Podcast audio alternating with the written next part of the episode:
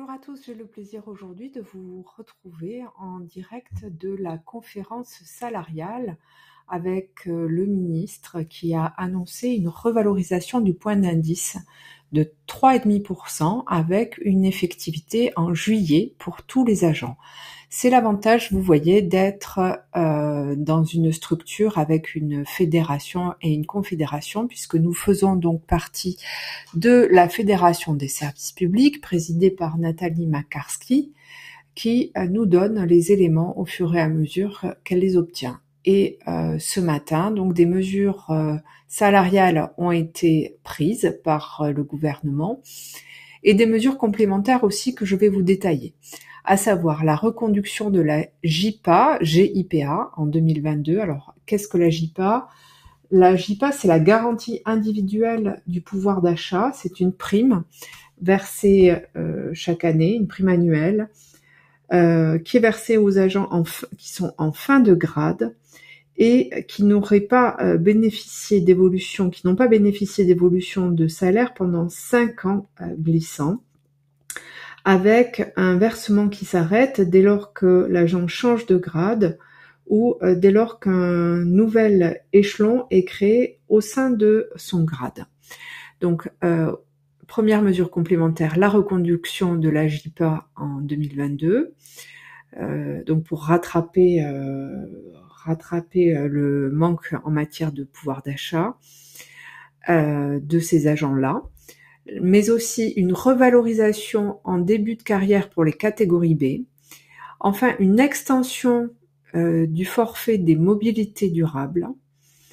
et une revalorisation et une extension de la prestation aux frais de restauration.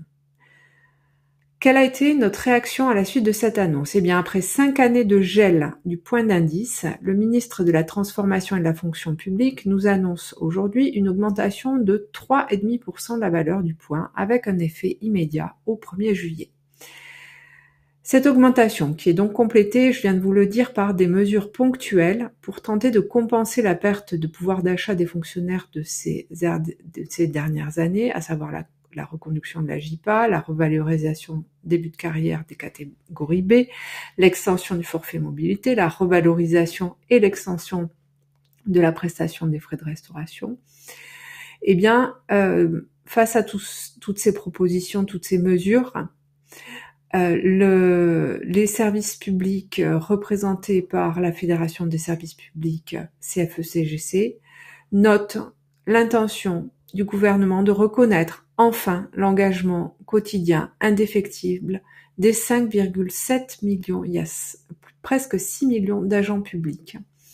et le préjudice qu'ils ont subi ces dernières années sur leur pouvoir d'achat. Pour les services publics CFE-CGC, pour notre fédération, c'est une mesure néanmoins décevante qui ne permettra pas un rattrapage suffisant du niveau de vie des fonctionnaires sur les trois versants de la fonction publique. Et d'ailleurs, certains économistes annoncent 7% d'augmentation des prix en septembre, soit deux fois l'équivalent de l'annonce du gouvernement d'aujourd'hui. Donc au-delà de cette augmentation et des mesures ponctuelles supplémentaires qui ont été annoncées pour compenser une inflation qui est inédite dans notre pays, notre fédération, les services publics CFE-CGC demandent une véritable remise à plat des conditions de rémunération des agents publics. Notre fédération rappelle que nous avons déposé une contribution qui s'appelle, qui a pour titre un socle commun pour des projets innovants. Nous l'avons déposé le 31 mars 2022 avec un grand nombre de propositions pour améliorer concrètement le pouvoir d'achat des fonctionnaires. Sachez que notre fédération participera aux travaux qui viendront sur les perspectives salariales et euh, que nous serons défendus, que nos intérêts seront défendus, de même que tous les agents des trois versants de la fonction publique. Parce que les services publics CFE-CGC, notre fédération, aujourd'hui, c'est la défense du pouvoir d'achat de tous les agents publics. Nous remercions particulièrement Nathalie Markarski, présidente de la Fédération des services publics CFE-CGC, pour son intervention et son travail, ainsi que son équipe, à laquelle participe activement le syndicat national des territoriaux et nous en sommes fiers. On vous dit à bientôt pour la suite.